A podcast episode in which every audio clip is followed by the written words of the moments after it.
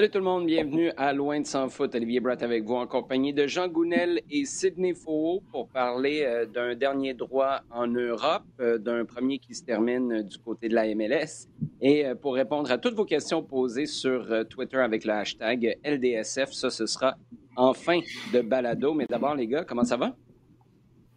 Ça va, c'est un beau dernier droit, comme tu dis. Euh, oui, euh, il y a des derniers droits qui sont un peu plus clairs que d'autres. Je te dirais, tu sais, la France, l'Angleterre, ça se ressemble un peu moins. Euh, ça permet de célébrer un peu plus longtemps un dixième titre, me dirait Sidney Faux. C'est probablement ça que tu me dirais pour Paris. oui, ou pour Bayern, hein, qu'ils ont fait une, une escapée du côté d'Ibiza. Et ça a fait beaucoup jaser, donc c'est vrai.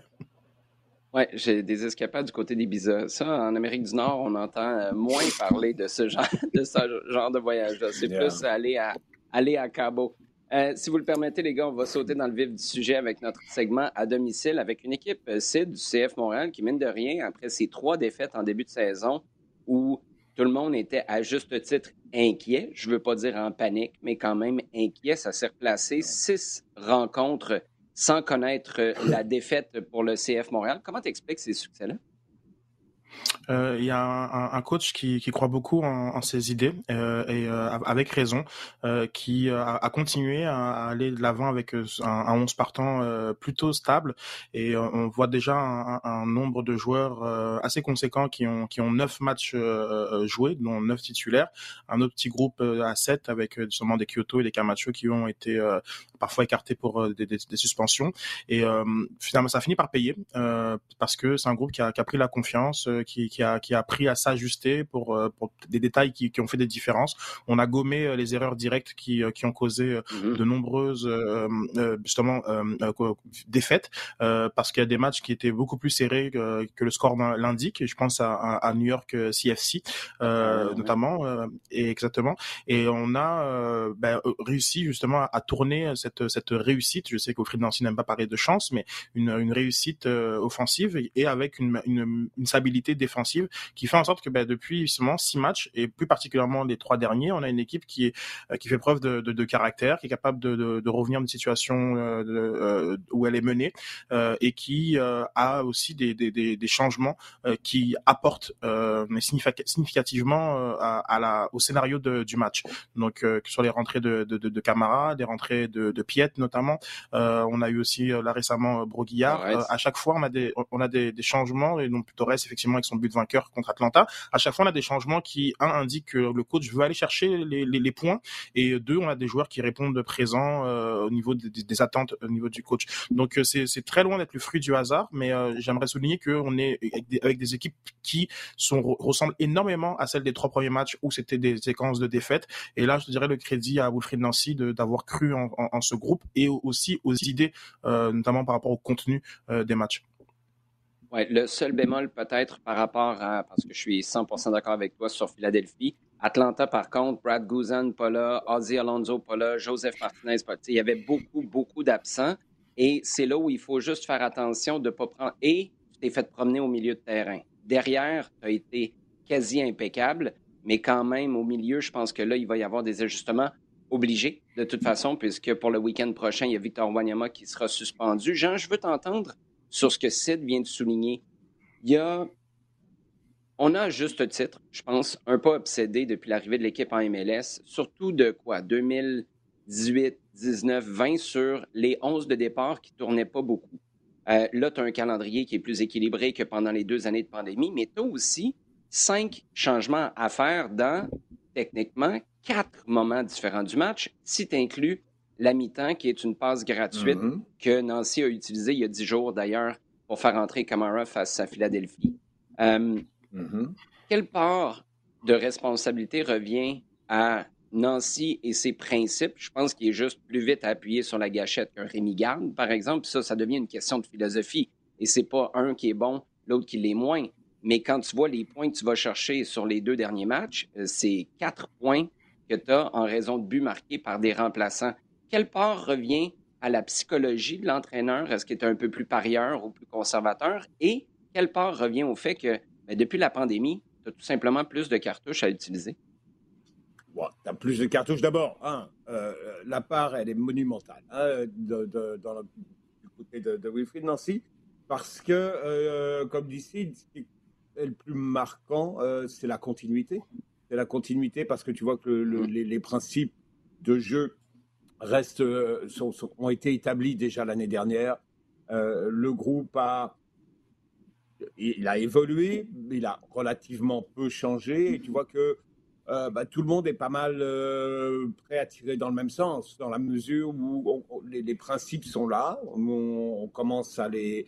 Bon, la, saison dernière, à les comprendre. Cette année, à les mettre en pratique en effaçant petit à petit un certain nombre d'irritants dans le jeu. Donc, je pense qu'au départ, la, la réussite, c'est celle de principes mis en place sans paniquer, hein, comme on, l'a dit. C'était embêtant ce début de saison, mais il n'y a pas eu de panique, il n'y a pas eu de changement radical qui a été fait pour absolument essayer d'accrocher quelque chose. L'idée était de dire, euh, on a quelque chose qui fonctionne, où les gars sont, savent ce qu'ils ont à faire. Il y a des erreurs qui coûtent actuellement, mais qui sont toutes gommables. Donc, on va essayer de, de s'atteler à ça. C'est là, en fait, qu'il y a une urgence, mais euh, c'est pas dans l'expression collective de, l'équipe, ni euh, on, ne va pas dans un mur. Il y a la marge pour continuer d'avancer. Et c'est ce qui se passe euh, actuellement. Il y a encore, il y a encore beaucoup de choses qui sont perfectibles. Euh, replacement défensif encore à la perte du ballon, il y a encore vraiment, vraiment, vraiment du travail à, à faire parce que par moment, on sent que l'équipe est pas loin, et ça arrive d'ailleurs des fois, de perdre sa, sa forme, sa structure. Euh, mhm. lorsqu'elle n'a plus le ballon et qu'elle est obligée un petit peu de. qu'elle est en transition défensive. Hein. Euh, donc, là, il y a encore vraiment des choses. Alors, effectivement, comme tu, vois, il y a mieux défensivement. Il y a toutes ces petites erreurs qui, plombaient les matchs euh, plus tôt. L'année dernière et en début de saison, on en voit moins. Y en a encore, mais on en voit beaucoup moins et elles sont beaucoup moins coûteuses. Et d'autre part, pour ce qui est de la gestion du, groupe, bah, c'est aussi la, oui, tu as cinq changements, mais euh, je pense que l'important est de les faire euh, et de bien connaître ton groupe. Et c'est peut-être là où tu peux dire que c'était peut-être pas le fort de, de Rémi Garde, c'est de ne pas être plongé dans son groupe, dans, dans, juger vraiment la, la, texture. Il a toujours donné l'impression d'en être distant. Il y avait comme une, un en Tu n'as pas cette impression-là du tout. Tu as l'impression qu'il qui vit au milieu de ce groupe-là et qu'il en, qu'il en prend le, le pouls et qu'il comprend bien quand aller chercher tel ou tel joueur, comment ne retirer un tel, alors que ce n'est pas forcément une évidence. Je pense que, que à, ce niveau-là, c'est quelque chose qui, est un peu plus euh, euh, difficile à, à, décrire et qui est un peu imperceptible, mais je pense qu'au au fond, c'est sa connaissance et sa façon de, de vivre le groupe qui, euh, qui lui permet de, de faire ce, ce, genre de, de prendre ce genre de décision.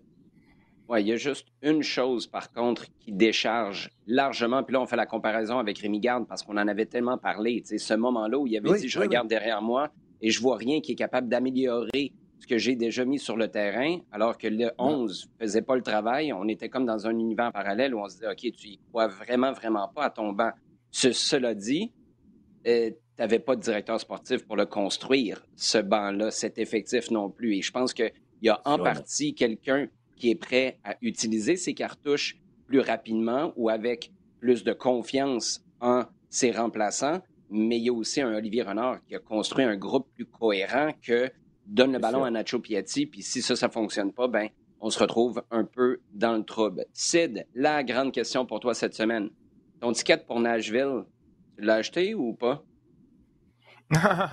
non, non, non. Sinon, je devrais acheter des tickets pour de nombreux nouveaux stades de, la ligue, puisque c'est vraiment une tendance depuis 4-5 ans euh, de, de, vraiment de très très beaux euh, stades, belles infrastructures. Euh, c'est euh, que ce soit du côté de, de du Bank of, euh, of California, de, de, de LAFC, du côté de, de, de, de Cincinnati, de, de, de Austin aussi. Ouais. Nashville s'inscrit dans une dans une tendance très lourde de, de la MLS, de, de stades de, de dédié au, soccer, euh, ce qui, qui change un petit peu d'un projet comme celui d'Atlanta, euh, qui, euh, qui à la fois sert pour les Falcons et aussi pour Atlanta United, mais qui est toujours dans cette même lignée de stade magnifiques qui qui sont qui sont vraiment euh, signe que, que, que, le, soccer se développe énormément. Là, on parle d'un stade de, de 30 000 places, donc qui est le stade mhm. de, dédié au soccer qui est le plus grand en Amérique du Nord, dédié spécifiquement au soccer, c'est important, je le précise, mais euh, une, une, ambiance euh, magnifique euh, dans une pour une, une, enceinte qui, en tout cas, une ville qui l'an dernier avait été euh, invaincue et ça, je pense que c'est euh, intéressant de le souligner sur l'ensemble de la saison. Ils n'ont perdu aucun match à domicile, donc là, face à, à Philadelphie Union, ils ont commencé sur un match nul, mais je pense que l'essentiel était un petit peu ailleurs. C'était un peu cette grande fête du, du, du football qui d'ailleurs va se poursuivre un petit peu avec avec, avec Seattle, mais qui, qui, qui voilà, qui démontre véritablement que les investissements sont, sont d'une autre nature euh, du côté de du côté de, de, de, la, de la MLS. Donc euh, euh, le Geodis Park, c'est une entreprise française d'ailleurs qui est le qui est le qui, qui est au naming du, du, du, du stade. c'est voilà, c'est vraiment une très très belle enceinte pour pour le coup de de, de, de voir plusieurs vidéos. J'invite la MLS a fait un très bon travail de, de documentation de ce mhm. de, de ce stade par par drone et on voit véritablement c'est vraiment une très belle enceinte et qui aussi fait fait fait fait, fait la belle part à la culture bah, du Tennessee il y a de nombreux concerts euh, qui, s'y donnent déjà. Et on, met beaucoup l'emphase aussi sur cette culture musicale euh, que, l'on connaît. Donc euh, impressionné, impressionné de, ce qui se fait à l'échelle de la ligue pour de nombreux nombreuses villes. c'est vraiment très intéressant. J'ai eu l'occasion, petite parenthèse, de m'entretenir avec des gens qui couvrent les activités d'Atlanta United après le match samedi dernier. Et euh, on leur posait des questions à savoir comment ils ont fait pour que ce soit à ce point enraciné vite dans la culture de la ville. il y a eu les, euh, les Silverbacks, Jean, tu vas te rappeler, là, les Silverbacks d'Atlanta mm-hmm. à l'époque, mais tu ne peux pas dire qu'il y a une transposition comme Seattle, comme Portland. C'est pas ça. C'est une nouvelle entité au complet. Et parce que tu me fais penser avec la culture musicale de Nashville, je pense que Austin est allé chercher vraiment la couleur de la ville, je suis jamais allé faire un tour à Austin, mais il y a vraiment quelque chose de particulier qui n'est pas Dallas, qui n'est pas Houston. Puis on a été capable d'encapsuler ça et de le mettre euh, en action dans le stade. Euh, à Atlanta, ils nous répondaient la même chose, que ce soit euh, la culture des, des, rappers, parce qu'Atlanta, c'est vraiment, en bon français, un hub pour la culture hip-hop, la culture mm-hmm. rap aux États-Unis. On a été capable d'utiliser ça et Bref, le stade ressemble à la ville et c'est cliché, mais c'est ça qui fonctionne. Et je ne veux pas qu'on parte sur une discussion là-dessus parce qu'on en a eu euh, souvent dans le passé, puis on va, on va continuer d'en avoir. C'est ça que Montréal peut faire davantage. Et c'est ce qu'on voulait au début. L'idée du rebrand, c'était ça, c'est que le stade ressemble à la ville. Dans les faits, est-ce qu'on a senti les gestes concrets pour que ça se fasse? Non. En même temps, les 15 000 personnes, je ne sais pas pour vous, mais moi, je ne m'attendais pas à un bond de 3 000 personnes dans le stade par rapport au premier match au Stade Saputo deux semaines plus tôt face aux Whitecaps. On a eu 15 000 quelques le week-end dernier. Je comprends qu'il faisait beau. Les gens commencent à comprendre que l'été s'en vient et que ça vaut peut-être la peine d'aller faire un tour dehors, mais ça augure bien pour le mois de juillet. Et en voyant 15 000 personnes en fin de semaine face à Atlanta, je me dis, tu peux le remplir, ton stade. Est-ce que tu vas le remplir à tous les matchs? Peut-être pas. Mais c'est ton occasion là, de commencer à poser des gestes concrets, à faire des sorties pour que tu montres que, ben oui, tu ressembles à ton, euh, à ton marché, comme on le fait à Atlanta. LAFC, c'est un bon exemple. LA, c'est encore plus intéressant parce que tu n'es non seulement pas les autres villes, mais tu n'es pas le LA Galaxy non plus, mm-hmm. qui est plus Hollywood, qui est mm-hmm. plus chez vous, euh, qui, est, plus, euh, qui est plus LA. c'est très, très intéressant ça à suivre et ça sera tout autant quand on va regarder ce qui va se passer euh, du côté du CF Montréal au cours des prochains mois, parce que là, on a fait des mm. déclarations, euh, on attend quelques changements, mais concrètement, ça va ressembler à quoi? C'est le futur qui nous le dira. C'est en a glissé un mot tantôt, les euh, Sounders de Seattle. Si tu vas faire un tour, Jean, dans l'Ouest, tu regardes les Sounders, tu dis là, ça, c'est supposé être une des grosses cylindrées. Douzième place avec sept points seulement, mais seulement sept matchs de jouer alors que d'autres en ont joué dix. Et euh, ça, ça s'explique parce qu'en Ligue des Champions, ben, ça va pas trop mal. Ça va pas mal, effectivement. Ils sont donc ils vont disputer la, demi-finale au retour euh, dans quelques heures. De 2 à sur le terrain de, Pumas au match aller, euh, c'est bien. Le, alors, le classement de Seattle, oui, ça s'explique. Ils ont joué moins de matchs et parce que deux choses souvent, tu vois que les équipes qui durent et qui, vont loin en Ligue des Champions connaissent un début de saison MLS un petit peu plus léger. Deuxièmement, parce que Seattle, maintenant, on les connaît, on les pratique bien, on a l'habitude. C'est pas une équipe qui démarre très très fort et qui généralement s'allume beaucoup plus tard dans la saison. Donc pour ce qui est du classement dans l'Ouest, on, on, verra un petit peu plus tard. Pour ce qui est de la finale, écoute, est-ce que c'est le, bon, est-ce que c'est le bon coup? Est-ce que c'est la bonne occasion? Parce qu'on on, on, le répète quand même euh, à chaque fois qu'une équipe euh, MLS affronte une équipe de Liga MX en finale, euh, on revient toujours avec le même discours. Est-ce que c'est la bonne Alors sous-jacent évidemment le, premier discours qui est oui l'écart maintenant de moins en moins marqué entre, entre les deux. Bon, je pense que là, on peut aller au-delà de ce discours-là maintenant, euh, c'est clair. Euh, maintenant, est-ce c'est la dernière, l'étape à franchir, euh, pas la dernière, parce que la, la, la, la suivante, ce sera de, de, de, de, gagner plus régulièrement. Mais est-ce qu'une première victoire en Ligue des Champions est, est faisable? On dit ça à chaque fois. Euh, à chaque fois, tu, tu, remarqueras, les équipes MLS ont très bien fait au début, euh, que ce mmh. soit sur des matchs allés, et on en a le souvenir ici. Euh, et euh, on a l'impression qu'à chaque fois, euh, tu as, une équipe de Liga MX qui, à un moment, se réveille et dit Ok, les gars, on met un petit coup et puis euh, on fait juste ce qu'il faut pour. pour on va mettre les choses à leur place, en fait. Seattle fait un bon match. ils ont failli être débordés parce qu'à un moment, Pumas a mené 2-0. Euh, ils sont revenus avec euh, deux pénalties de, de Lodeiro, dont le dernier dans les euh, 97e, dans les, dans les très longs, euh, dans le très long temps additionnel. Mais euh, c'est une équipe qui, s'accroche, qui lâche pas du tout et qui est, euh, pas mal organisée. C'est pour ça que je dis qu'à mon avis, on devrait l'avoir un peu plus tard dans la saison. Mais je pense que de tous les prétendants qu'on a pu voir en MLS en, en, Ligue des Champions, c'est celle qui me semble avoir le plus de métier.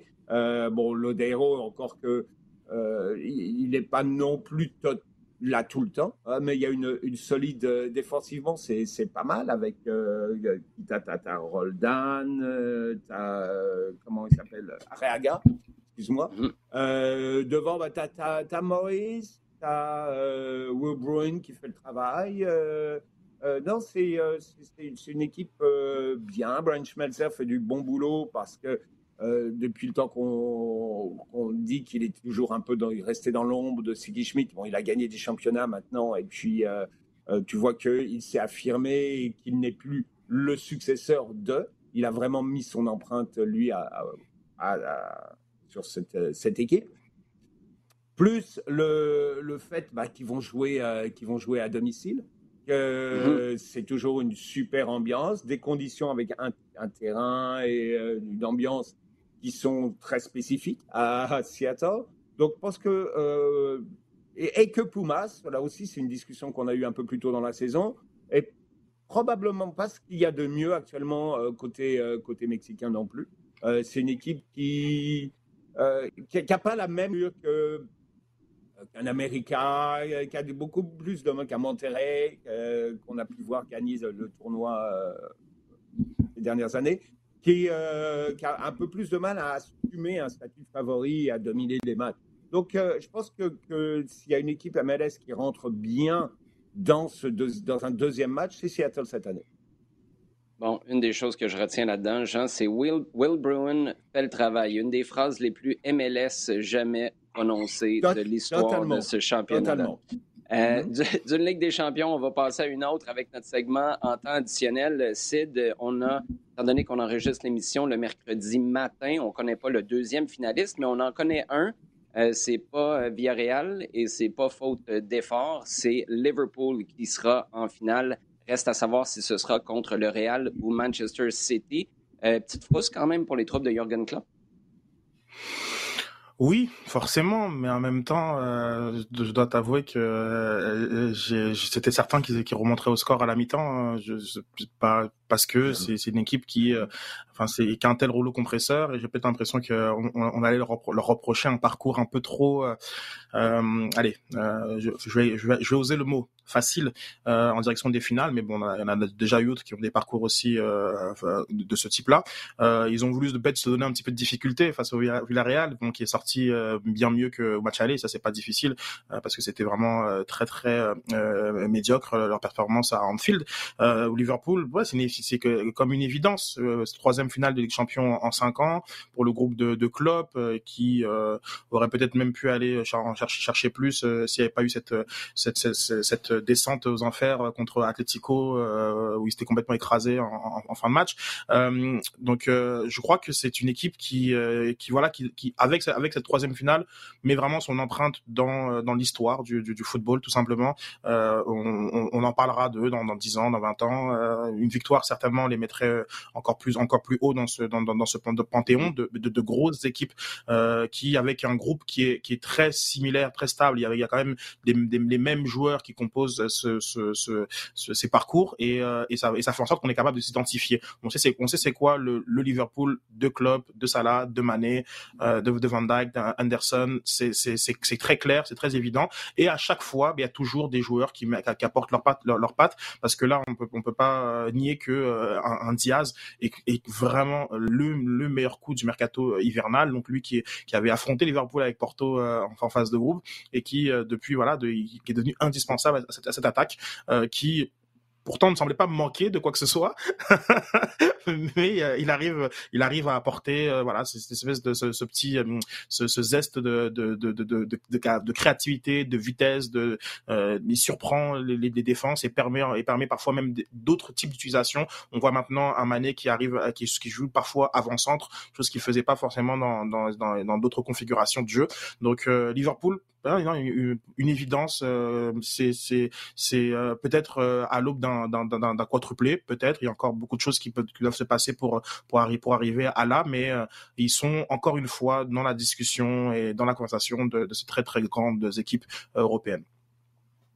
Sur une note un peu plus sombre, Jean, il y a eu un décès qui a surpris plusieurs personnes au cours des derniers jours. C'est Mino Raiola, euh, mm. le super agent, puis là, le super, on peut l'interpréter comme euh, on veut, mais c'est lui qui était responsable de Erling Haaland, de Donnarumma, Paul Pogba. Je ne fais pas la liste au complet, mais vous comprenez que si on commence par ces trois-là, ça a de l'allure comme, euh, comme agence. Qu'est-ce que ça peut avoir comme effet? Parce que la structure d'une agence peut rester en place, mais après, c'est la personne qui l'a mise en place, cette agence-là, et surtout ses contacts, sa manière de négocier. Est-ce que ça peut avoir un effet concret sur le marché des transferts cet été, selon toi?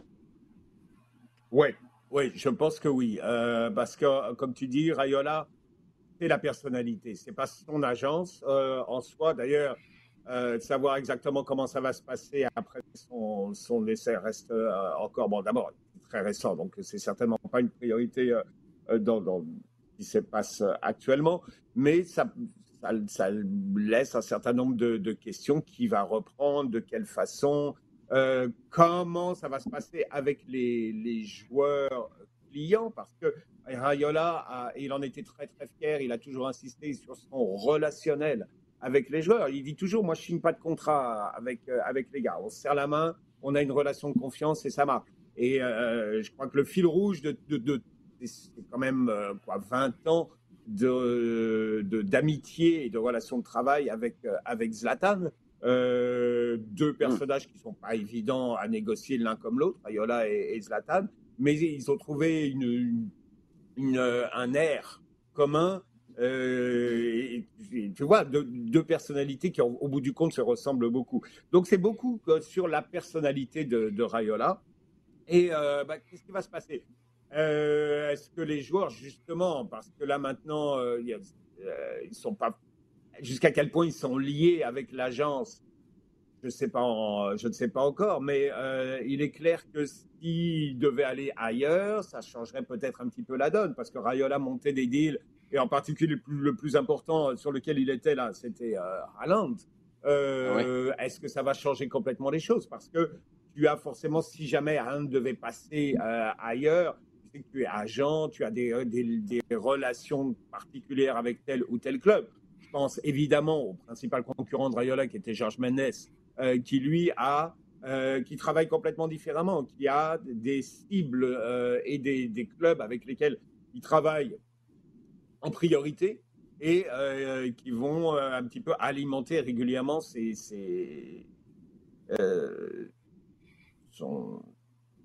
ces, négociations, si tu veux.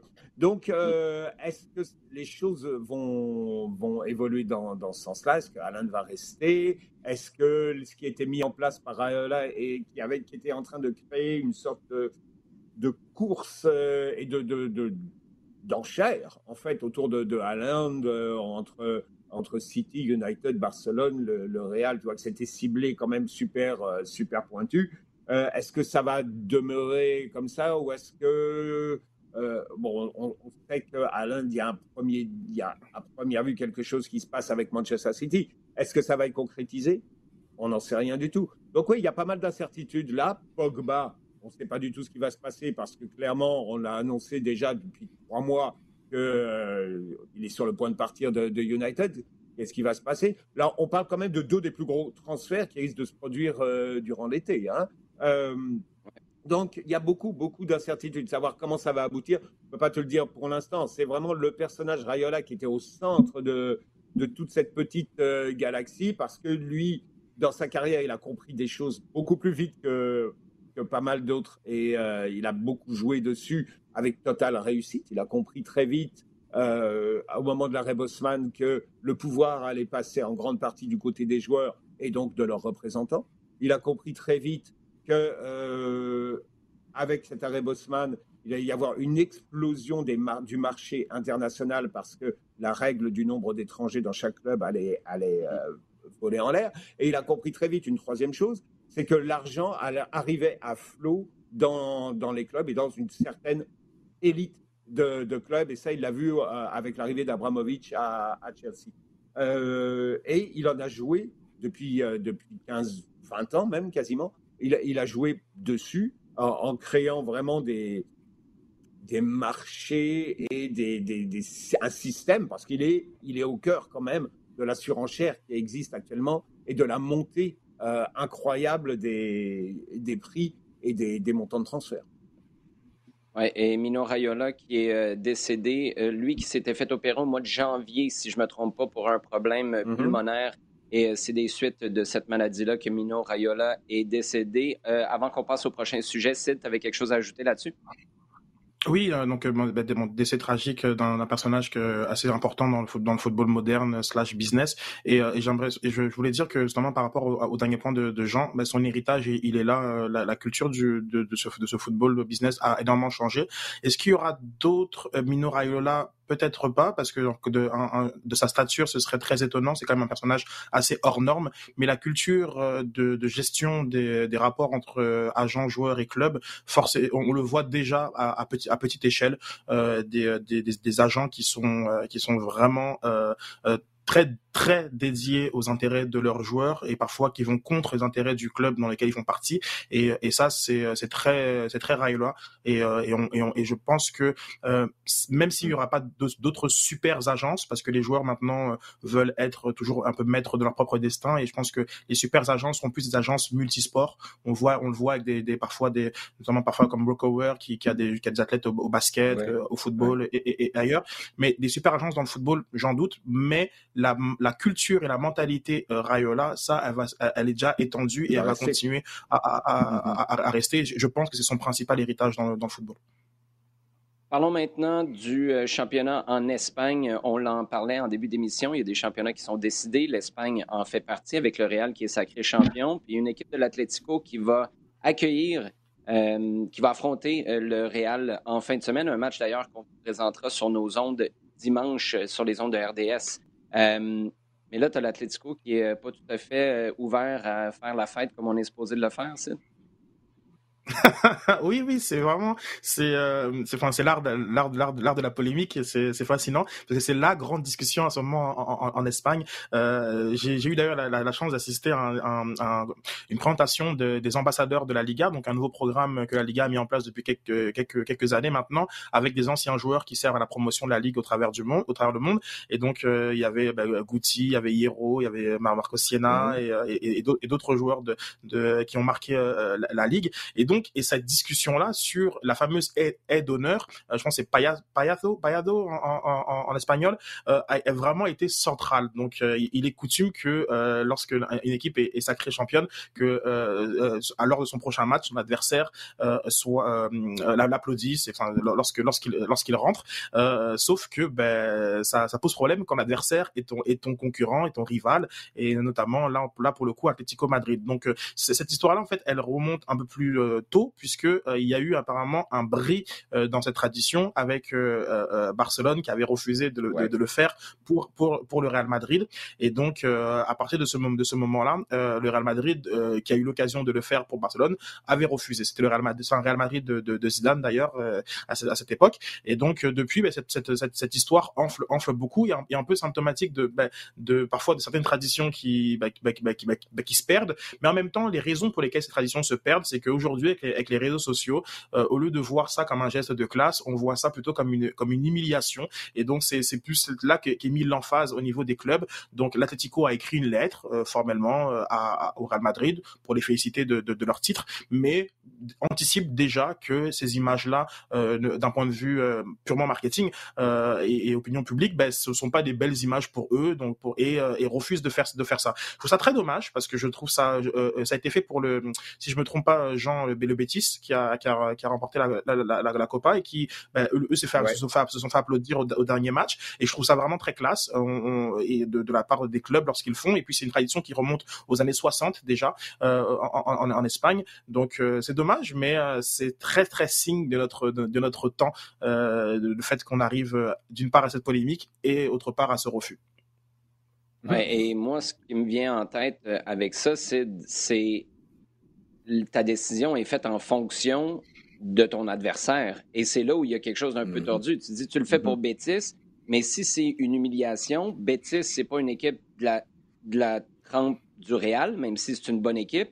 Si tu veux pousser la logique jusqu'au bout, tu devrais davantage accepter d'être, je comprends, là, c'est deux, deux, deux, équipes de Madrid. C'est là où ça entre dans l'équation, où c'est le Barça et euh, euh c'est ton adversaire du Classico. Mais tu vas honorer une équipe qui est moins bonne que toi, théoriquement, parce que tu la détestes, tu la détestes pas autant. Et ça, c'est moins une humiliation d'être battu ou de ne pas avoir réussi dans une compétition face à une équipe de second ordre. Et face au Real, là, tout d'un coup, c'est l'humiliation totale. C'est là où il y a quelque chose qui ne fonctionne pas. Et pour moi, si tu veux le régler, honnêtement, la Liga, je serais curieux d'ailleurs, Jean, j'aimerais ça t'entendre euh, juste quelques secondes là-dessus. La Liga, tu te positionnes comment? Oblige-les puis donne des sanctions si c'est vraiment une tradition que tu veux honorer. Est-ce que, en ce moment, que ça parle de ça, qu'on soit ici à Loin de s'en foot à parler d'un match que oui, on va présenter dimanche, mais surtout de cette polémique-là, est-ce qu'à quelque part, la Liga se dit, ben, on fait jaser de nous pendant que du côté de l'Angleterre, on a une course à deux qui ne sera pas finie avant la toute fin, peut-être entre Liverpool et City, ben, c'est bon parce qu'on parle de notre championnat? Non, je suis d'accord. D'accord, c'est un très bon point que tu, tu lèves là. C'est que la Liga a un problème d'identité qui est, euh, qui, euh, qui, est, qui, est, marqué euh, et, et, de, de vente de son produit, de, de brand, si tu veux, euh, parce mmh. que avec le départ de, de, gros joueurs, ça a commencé avec Neymar évidemment et, et Messi. Euh, on a posé, on s'est posé beaucoup de questions sur la viabilité de, de, de, est-ce que la Liga allait euh, rester euh, ce championnat qui dominait en Europe ou est-ce que euh, clairement le pouvoir de la Première Ligue allait lui permettre de passer devant et que la Liga allait en plus se faire un petit peu rattraper par l'Allemagne et l'Italie qui revient rapidement, n'allait plus être un des endroits de, prédilection au niveau des, pour les joueurs au niveau des transferts. Euh, parce que pendant un moment, c'est vrai que la Liga, euh, même si elle euh, certains clubs avaient les moyens, mais euh, restait même si beaucoup de clubs n'offraient pas autant d'argent, restait quand même une destination au niveau du jeu qui était extrêmement importante, peut-être même la meilleure. Euh, aller en Liga, c'était une garantie euh, technique et, euh, de, qualité qui était quand même impressionnante. Derrière ça, tu as un problème d'image, oui. la Liga, depuis le début de la saison, avec les problèmes financiers de nombreux clubs suite à, la pandémie, mais aussi parce qu'il y a eu des problèmes de gestion un peu, un peu quelconques, cherche absolument à faire parler d'elle, à se montrer.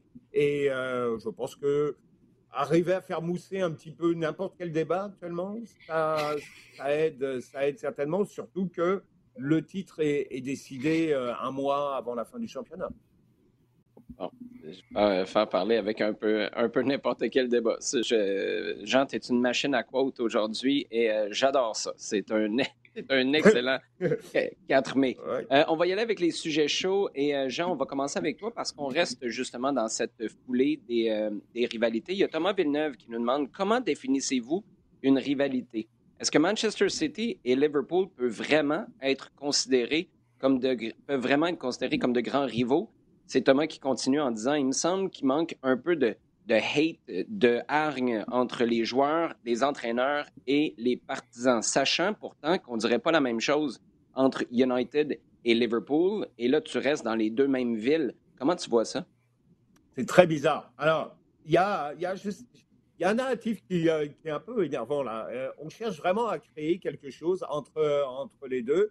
Et d'un seul cas, à chaque fois, le, le, retour qui est de dire Ah oui, mais regarde, les relations entre Klopp et Guardiola, c'est quand même complètement différent de ce que tu pouvais avoir entre euh, Dalglish et Ferguson, par exemple, à, une mhm. certaine époque. Oui, clairement, absolument. Il y a une, il y a une euh, haine, inimitié, on va dire, entre Liverpool et Manchester, qui remonte à bien avant euh, le foot, qui a été cristallisé par le foot, qui est, qui est plus historique et, et géoéconomique, on va dire.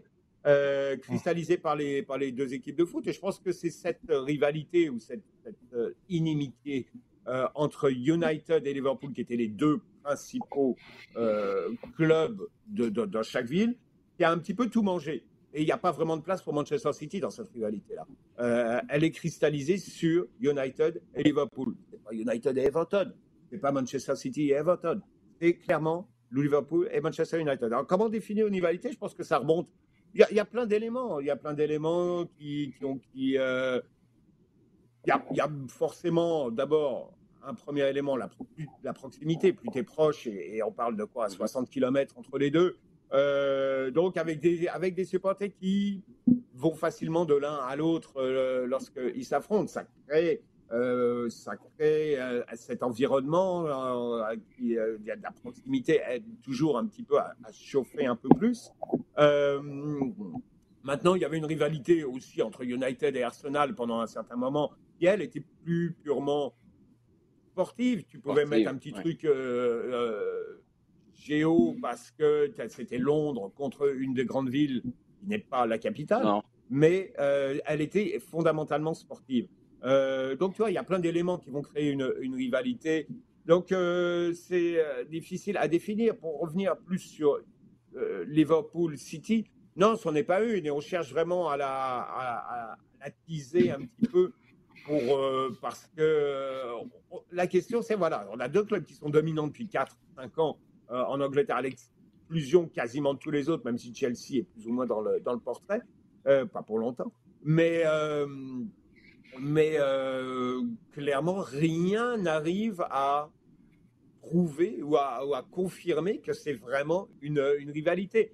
Il y a une émulation, très clairement une émulation, parce que tu vois que même dans la façon de jouer, les deux euh, regardent un petit peu comment ça ce que fait l'autre euh, et, et, cherchent à prendre même quelques petites idées l'un à l'autre. Mais c'est plus une émulation qu'une rivalité. Et j'ai du mal à voir il n'y a pas d'éléments, il n'y a pas eu un mauvais match, il n'y a pas eu, euh, euh, tu vois, Barça Real par exemple, qui ne s'aimait pas, mais ça, a atteint des sommets à l'époque Guardiola Mourinho. Euh, il n'y a, pas ça du tout, du tout entre Manchester City et Liverpool. Il n'y a pas eu d'éléments qui puissent allumer la mèche à un moment et qui fassent basculer une, une, bon, une petite rivalité, une rivalité sportive en quelque chose de plus gros. Ben, c'est quoi, pour utiliser une image, j'ai l'impression que contrairement aux autres exemples que tu as donnés, que ce soit le Classico, que ce soit euh, Liverpool United dans, les années 80 euh, ou 90 plutôt, après ça, tu as eu euh, Arsenal United, tout ça, dans ma tête, je vois un combat. Liverpool City, c'est une course. C'est comme s'ils étaient côte à côte et tu vas voir, c'est pas, ils s'affrontent pas, c'est juste de savoir qui va passer le fil d'arrivée en premier. Et là, c'est pas une critique du tout.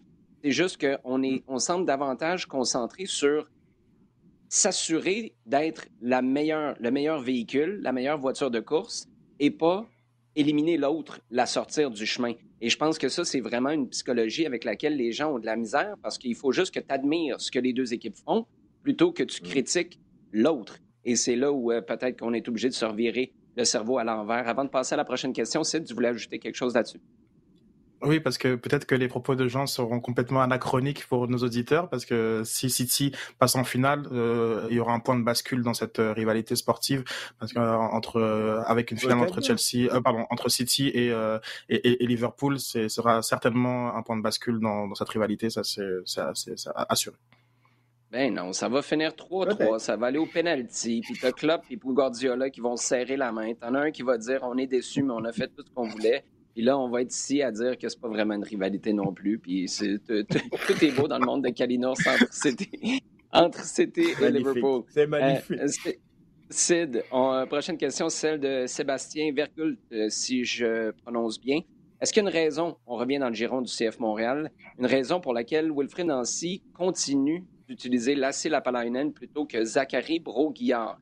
ben oui, je présume qu'il y a bien des raisons. Maintenant, est-ce que toi, T'aimerais voir Zachary Broguian sur le côté gauche ou est-ce que la Palainen est assez satisfaisant? Ben, bon, ben, Ok, mais en fait, réponse, euh, réponse non à, aux, deux, aux deux questions. Mais euh, je pense que c'est pas la place de, de Zachary Broguillard. Je pense que sur le côté droit, il, il, il, peut être très intéressant. Euh, D'ailleurs, on a vu sa rentrée en fin de match qui était, qui était assez intéressante, euh, toujours dans, sa, dans, sa mm-hmm. vitesse, sa, sa, percussion, euh, puis, puis même son caractère, parce que c'est quand même un, un, joueur qui est très hargneux. Et donc, je pense que c'est là où il doit, il doit, il doit être. Et du côté de, de la Palainen, bon, on a déjà discuté un petit peu. Satisfaisant, c'est peut-être un grand mot. Je pense que c'est un, un, joueur qui connaît un début de saison euh, correct ou qui pourrait euh, encore mieux faire, je pense, et qui euh, lui et font partie de ceux qui, bénéficient vraiment de, ce de ce 11 euh, qui est stable et dans lequel il va tranquillement pouvoir s'imposer. Maintenant, ces tâches défensives qui étaient vraiment, par exemple, beaucoup plus apparentes contre Atlanta United, malheureusement, lui prennent beaucoup d'énergie, d'énergie de lucidité lorsqu'il arrive dans le tiers euh, offensif. Maintenant, le match d'Atlanta c'est pas un bon exemple parce que ils ont très très ils sont très très peu installés dans le dans le tiers offensif euh, d'Atlanta. Euh, mais euh, non je peux je, je, enfin c'est très compréhensible. On, veut avoir un, un joueur euh, de profil offensif dans une zone offensive et euh, la logique voudrait que le quand le jeu bascule à gauche le jeu enfin le ballon se retrouve beaucoup plus haut qu'il ne se retrouverait à droite où c'est plus avec des centres que on veut que Johnson fasse fasse la différence alors que là on est plus dans la percussion dans le dribble et normalement la frappe. Donc c'est je comprends tout à fait la décision de Wilfried Nancy. Maintenant, est-ce que c'est, est-ce que les performances sont à la hauteur des attentes? Je pense pas, et je pense qu'on est capable de le reconnaître euh, du côté de la Palainen et même du côté de Nancy. Ouais, parce qu'à partir du moment où, moi, je, vous ai expliqué ce que j'en pensais la semaine dernière, à partir du moment où Kamal Miller, défenseur à gauche d'une défense à trois, se retrouve à droite dans la surface de réparation adverse, il est capable d'éliminer deux adversaires comme s'il était Messi et Ronaldo roulés dans un même euh, rap euh, centré pour Joaquin Torres, tu dis, mais toi, là, si euh, ça arrive à quelle heure, ces genres de séquences-là, s'il vous plaît? Et, c'est là où être plus décisif, tranchant, entière offensif. Tu parlais tantôt du fait que la Palainen profite d'un 11 stable. C'est vrai, mais profite peut-être aussi de l'absence de Mathieu Chouanière. Et c'est là où mhm. j'ai vraiment hâte de voir, à son retour, Chouanière, est-ce que la Palainen reste ou est-ce que tu y vas avec Chouanière? Pour moi, si tu y vas avec Chouanière, et c'est absolument pas un désaveu pour Mathieu, il y a quelque chose qui cloche avec la Lapalainen parce que tu devrais, as tellement des mm-hmm. atouts intéressants pour être tranchant en tiers offensif. Si tu n'es pas capable de le faire, puis on revient à un Mathieu Chouanière qui, à la base, est un milieu central, axial, qui n'est pas celui qui va faire le plus souvent devrait faire le plus souvent la différence en tir offensif par rapport à la Lapalainen. Euh, ça, ça va être un constat intéressant. C'est certain qu'on va lui donner une chance à son retour, Mathieu, euh, mais à quel point c'est lui qui va se réinstaller à gauche, comme c'était le cas l'an passé, ça va être un des dossiers vraiment fascinants à suivre. Euh, Jean, on remonte dans le temps un peu avec une question super intéressante de Charles Camiran qui demande est-ce que le FC Nantes, en cas de victoire contre Nice à la finale de la Coupe de France, pourrait relancer la franchise, le club, avec des Canaries qui ont eu un passé glorieux pendant plusieurs années? On parlait d'historique tout à l'heure. Les plus jeunes le savent peut-être pas, mais le FC Nantes, ça a déjà été une référence, particulièrement en termes de formation. Ils étaient tellement une référence, en fait, que c'est devenu contre-productif parce qu'ils formaient tellement leurs joueurs de manière spécifique que quand tu sortais le gars de Nantes, ils savaient à peu près plus jouer puis s'adapter à, comment ça se passait ailleurs. Mais est-ce qu'on est capable de voir là un retour peut-être du FC Nantes d'antan? Non, je crois pas. Pour, pour euh, répondre clairement à la question, non. Euh, je ne pense pas que même une victoire en, finale de la Coupe de France changera grand-chose parce que le football n'est plus le même du tout. Et n'est certainement pas l'élément, euh, une victoire en Coupe qui aurait pu arriver. Tu, vois des clubs, d'abord, la victoire en Coupe, généralement, c'est plus. Le, le moment, la cristallisation d'un travail qui existe déjà et qui va basculer vers autre chose après. Tu as réussi à faire quelque chose parce que tu du bon travail avant, tu réussis ça, mais ce n'est qu'une étape avant, avant quelque chose. Regarde, euh, alors si on remonte à cette époque-là, regarde Auxerre, parce que je pense que c'est sans doute l'un des exemples les plus mhm. marquants, qui était en deuxième, troisième division, euh, troisième, deuxième division, qui arrive en finale de Coupe de France. Euh, dans les deux ans qui suivent, ils montent en première division et ils s'y sont installés pendant 20 ans. Euh, en, étant, en devenant une des meilleures équipes françaises et même à l'occasion une des très bonnes équipes européennes. Euh, donc je ne pense pas que le football actuellement permette ce genre d'évolution-là. Euh, deuxièmement, l'époque où Nantes faisait de la surperformation, et ça, ça a été, été le cas dans les années 70, 80, 90, où là, ça vraiment, le jeu à la nantaise, c'était vraiment quelque chose qui était marqué, comme tu dis, qui a posé des problèmes parce que c'était très difficile de sortir Nantes. Disais, c'est facile de sortir les joueurs de Nantes, mais il était difficile de sortir Nantes des joueurs. Mais euh, il est, euh, je, vois mal comment le club pourrait peut franchir ce palier supplémentaire.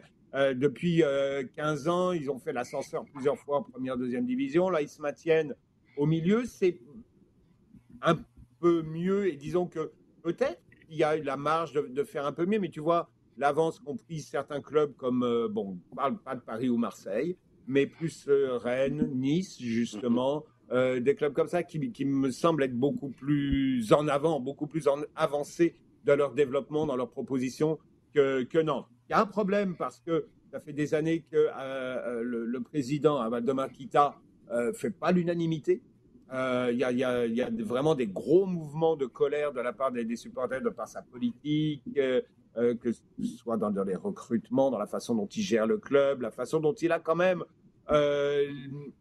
disons, justement, ce centre de formation qui était la, force de Nantes et qui permettait au club quand même de vendre beaucoup de joueurs régulièrement, mmh. parce qu'il y avait le, les tempes FC Nantes qui arrivaient, tu savais que tu allais chercher un joueur de qualité. Euh, c'est moins marqué là maintenant. Alors, il y a eu un petit retour avec Antoine Comboiré comme entraîneur, qui est quelqu'un d'une d'une certaine époque du, du FC Nantes. Mais je ne pense pas que ça suffira, non. Dernière question, c'est celle de Mathieu Jean qui nous en pose trois. Je veux principalement t'entendre sur la troisième. Ah. Tu pourras nous envoyer une coupe de commentaires sur les deux premières si tu veux. Euh, Mathieu commence en disant Que pensez-vous de Carlo Ancelotti avec cinq championnats dans cinq ligues différentes? Est-ce qu'un un autre entraîneur pourrait limiter? Ça, c'était sa deuxième question. Et finalement, si le poste de sélectionneur du Canada était disponible, est-ce que ça pourrait être un candidat? Lui qui a dit qu'avec l'élimination de l'absence de l'Italie à la Coupe du Monde au Qatar, il allait devenir fan du Canada. Ça allait être son équipe pour le mondial à la fin de l'année, sachant que sa femme est canadienne, est-ce que ça deviendrait une option, pas juste une option, mais est-ce que ce serait le genre de profil que le Canada, dont le Canada pourrait profiter si John Herdman devait quitter? Ah. Euh, bah, en fait, tu peux, tu peux les lier. D'abord, euh, les, cinq titres, euh, quoi, les titres dans les cinq. Euh, faut voir avec qui. Hein, faut, quand tu vas, bon, quand tu vas en, Allemagne et en France, clairement avec le Bayern, avec le PSG. Donc, il appartient quand même à. il n'a pas fait des champions avec avec des bouts de euh, mais c'est parce que c'est Carlo Ancelotti, on est allé le chercher parce que il avait le bagage pour aller pour aller prendre des clubs de de cette euh, stature-là. Pourquoi lui? Je pense que c'est là la question. Pourquoi lui? Je pense que c'est parce qu'il a montré qu'il était extrêmement euh, bon, intelligent dans sa conception du jeu. Parce qu'il a, il a régulièrement évolué avec le temps, euh, clairement, et que euh, il, a, il a ses idées, mais il est capable quand même de regarder un peu comment les choses bougent. Euh, il est intelligent, il est extrêmement flexible. Euh, il est extrêmement proche des joueurs. Où qu'il aille, tout le monde va dire euh, Carlos, c'est fantastique. Il a, il a des relations. C'est difficile de voir un joueur, hormis peut-être, tu sais, le joueur qui a chaud, euh, qui, a, qui, a, eu un mhm. problème avec lui et qui va s'énerver le lendemain. Mais sur la durée, je ne vois pas beaucoup de joueurs qui disent Je ne peux pas le voir, ce gars-là. Je n'en connais pas. Euh, euh, tu as un excellent tacticien. Euh, et tu, et tu vois la façon dont il, il procède, il comprend parfaitement à chaque fois qu'il met les pieds dans un vestiaire, ce qu'il doit faire. Ça a été le cas quand il est arrivé à, à Chelsea avec, avec un groupe qui venait de connaître cinq entraîneurs différents en quatre ans. et il a un petit peu remis de l'ordre là-dedans. C'est arrivé, même chose au, Bayern, qui est un, en particulier à l'époque, qui était une sorte de, volcan permanent avec des, des joueurs des joueurs de l'effectif, des joueurs, des anciens joueurs qui sont à la direction et qui veulent absolument décider de tout, et des joueurs qui dans le, dans le groupe qui se pensent être les patrons euh, régulièrement. Bayern, c'est un peu l'enfer. Hein. Quand on parle du PSG et des, clubs comme ça, Bayern, ça a toujours une, une histoire assez rancobolesque. Euh, donc, il, arrive à comprendre parfaitement ce qui se passe dans un, dans un club, et tu vois avec le Real. Euh, il arrive, Qu'est-ce qui se passe? Oh ouais, Zidane est parti, il est temps, il est parti parce qu'il n'avait pas trop envie de s'occuper de la reconstruction, etc. Il y a beaucoup, il y a, plein de chantiers et tout. Et le il a dit, oh, ok, on va prendre les choses comme elles viennent. On a un groupe, on va déjà l'accompagner, voir un petit peu comment ça, ça avance. Je ne vais pas tout chambouler, tout euh, changer d'un seul coup parce que ce serait pas productif. Et petit à petit, on va avancer. Et tu vois très bien que ce groupe-là qu'on avait annoncé vieillissant et, qui était en urgent besoin de, euh, remise, euh, de reformation, eh ben, il tient encore la route au moins cette saison. Donc ça, c'est, je pense que c'est le personnage qui fait qu'il est extrêmement flexible et capable de s'adapter à plusieurs situations. Euh, pour ce qui est de, du Canada, bon, donc oui, comme tu dis, son épouse est canadienne, il a une maison à, à Vancouver. Euh, mmh. Ce qu'il a dit, c'est que euh, une fois que son passage au Real Madrid sera terminé, il n'a pas dit quand, euh, il se voit bien prendre un peu de, recul, arrêter un moment et éventuellement revenir en, sur une sélection nationale. Est-ce que ce serait le cas pour le Canada? Il en a parlé. Il en a clairement parlé en disant oh, écoute, c'est une équipe qui, fait bien en ce moment, que j'aime bien, que j'ai vu jouer, euh, qui est plaisante, euh, qui a un projet. Oui, euh, je pense que ce serait un, le faire rentrer dans un projet si John Holman devait partir, parce que là, c'est encore une autre partie de l'équation. Euh, je pense que ce serait un candidat euh, plus que sérieux. Euh, il ne serait pas dans les meilleurs, il serait dans le top 1. Mais je pense que honnêtement, quand tu arrives à, ce niveau-là, même s'il n'a jamais entraîné de sélection nationale, je pense que ça vaudrait le coup d'aller le chercher, sachant qu'il y a un projet très précis et, une date butoir, clairement, sur laquelle travailler. Je pense pas que le timing va être euh, va être bon. J'ai du mal à penser que John Herman ne sera pas le, le, coach qui va qui va conduire le Canada en 2000 en 2026. C'est très loin dans le dans je sais comme euh, comme échéancier, mais en même temps j'ai du mal à, à, à, à le voir euh, lâcher euh, l'équipe finalement parce que ce serait ça le, le, terme euh, pour une pour une euh, pour une proposition européenne parce que de quel type de club on parle? On parle du second tiers voire troisième tiers européen qui qui serait intéressé par Arjen Erdmann pour c'est c'est clair c'est évident. Donc au, au, mieux ce serait un Leipzig pour donner un ordre d'idée à, à, à, nos auditeurs je vois, je vois très mal John Erdman lâcher l'équipe canadienne pour euh, pour ce type de d'aventure avant 2026. Donc, euh, c'est, mhm. enfin, son intérêt est, est, est, très bien. Il pourrait venir à la fédération euh, en tant que consultant. Je pense que ça aiderait beaucoup de monde, mais euh, j'ai du mal à, à, à, le, à, le, à, le, voir à la tête de l'équipe canadienne dans les prochaines dans les prochaines années. Carlo Ancelotti qui va avoir 63 ans en juin et pour moi la réponse est et non, parce que c'est trop un projet. Le Canada, en ce moment, la raison pour laquelle les femmes sont allées chercher une médaille d'or à Tokyo, c'est qu'il y a un programme qui a été mis en place. La raison pour laquelle les gars sont qualifiés pour la première fois en 36 ans, c'est qu'il y a un programme, il y a toute une structure qui est mise en place qui doit mener, oui, à 2026. Mais je pense que le Canada va toujours avoir besoin de quelqu'un qui monte un programme, à moins que tu aies quelqu'un comme John Herdman, Jason DeVos, par exemple, qui prend tellement de pouvoir en termes de direction technique de Canada Soccer et que là, tu peux venir en bon français plugger un entraîneur qui a que ça à faire dans la vie, entraîner comme sélectionneur, peut-être, mais on n'est pas rendu là. En ce moment, cette personne-là, c'est John Herdman qui porte les deux, voire les 26 chapeaux. Et ça fonctionne. Mais tu peux pas, on n'est pas au stade encore. Puis je pense qu'on en est loin d'avoir quelqu'un aussi bon qu'Ancelotti puisse être c'est pas un gars de programme pour structurer un pays au grand complet, surtout avec les moyens qu'on a au Canada. C'est un, un parallèle boiteux, mais aller à Everton, euh, c'est plus compliqué qu'aller au Real Madrid, à Paris ou à Bayern, parce que tu n'as pas les mêmes ressources financières, humaines, le bagage culturel, sportif, etc. Euh, donc, pour moi, on est loin, presque très loin d'avoir une situation où au Canada, tu peux juste placer un sélectionneur, dire maximise nos ressources au top de la pyramide avec notre sélection chez les hommes et c'est que ça ton travail. Euh, mais euh, écoute, peut-être que peut-être qu'après cette Coupe du Monde en 2026, on sera rendu là. Les gars, vous allez euh, surveiller quoi en fin de semaine? Jean, je présume qu'il y a un brin de ton attention qui va être tourné vers le match, le derby de Madrid qu'on va vous présenter dimanche? Absolument, absolument, parce que euh, déjà, euh, avec tout, l'environnement dont on a parlé, voir la réaction de l'Atletico, qui, pour euh, l'Atletico, il y, a, un enjeu réel qui est d'assurer une place en Ligue des Champions. Ça, c'est certain, un des moments forts de, la fin de semaine. J'ai toujours gardé mon œil jeudi sur les, les demi de l'Europa League, parce que j'ai eu un très bon match entre West Ham et Francfort euh, et, même si Francfort a gagné à, West Ham, je pense qu'il n'y a rien, rien de joué. Donc, ça, c'est peut-être un des matchs qui peut, qui a, le potentiel pour être, euh, pour être un festival complètement.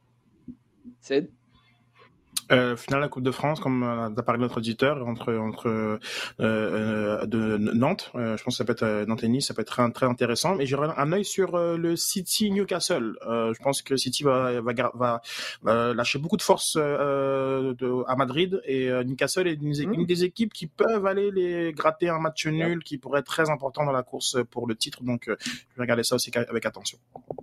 Je pense que tu pourrais payer la tournée si tu étais, euh, euh, étais à Newcastle en ce moment, Sid, tu serais une personne très, très, très, très populaire avec ce, commentaire-là. Merci les gars, toujours un plaisir. Merci à vous de nous avoir euh, écoutés d'abord, de partager le contenu comme vous le faites toujours et surtout de nous poser vos questions sur Twitter avec le hashtag LDSF. On vous rappelle qu'on a un gros rendez-vous à vous présenter ce dimanche avec euh, ce match Atlético Madrid, Real Madrid. C'est l'Atlético qui recevra ce Real qui est déjà confirmé champion. Un match qu'on vous présente sur RDS Info dimanche dès 14h55. Merci, euh, comme je le disais, de partager le contenu. rds.ca baroblique euh, balado diffusion sur iHeartRadio et toutes vos plateformes préférées.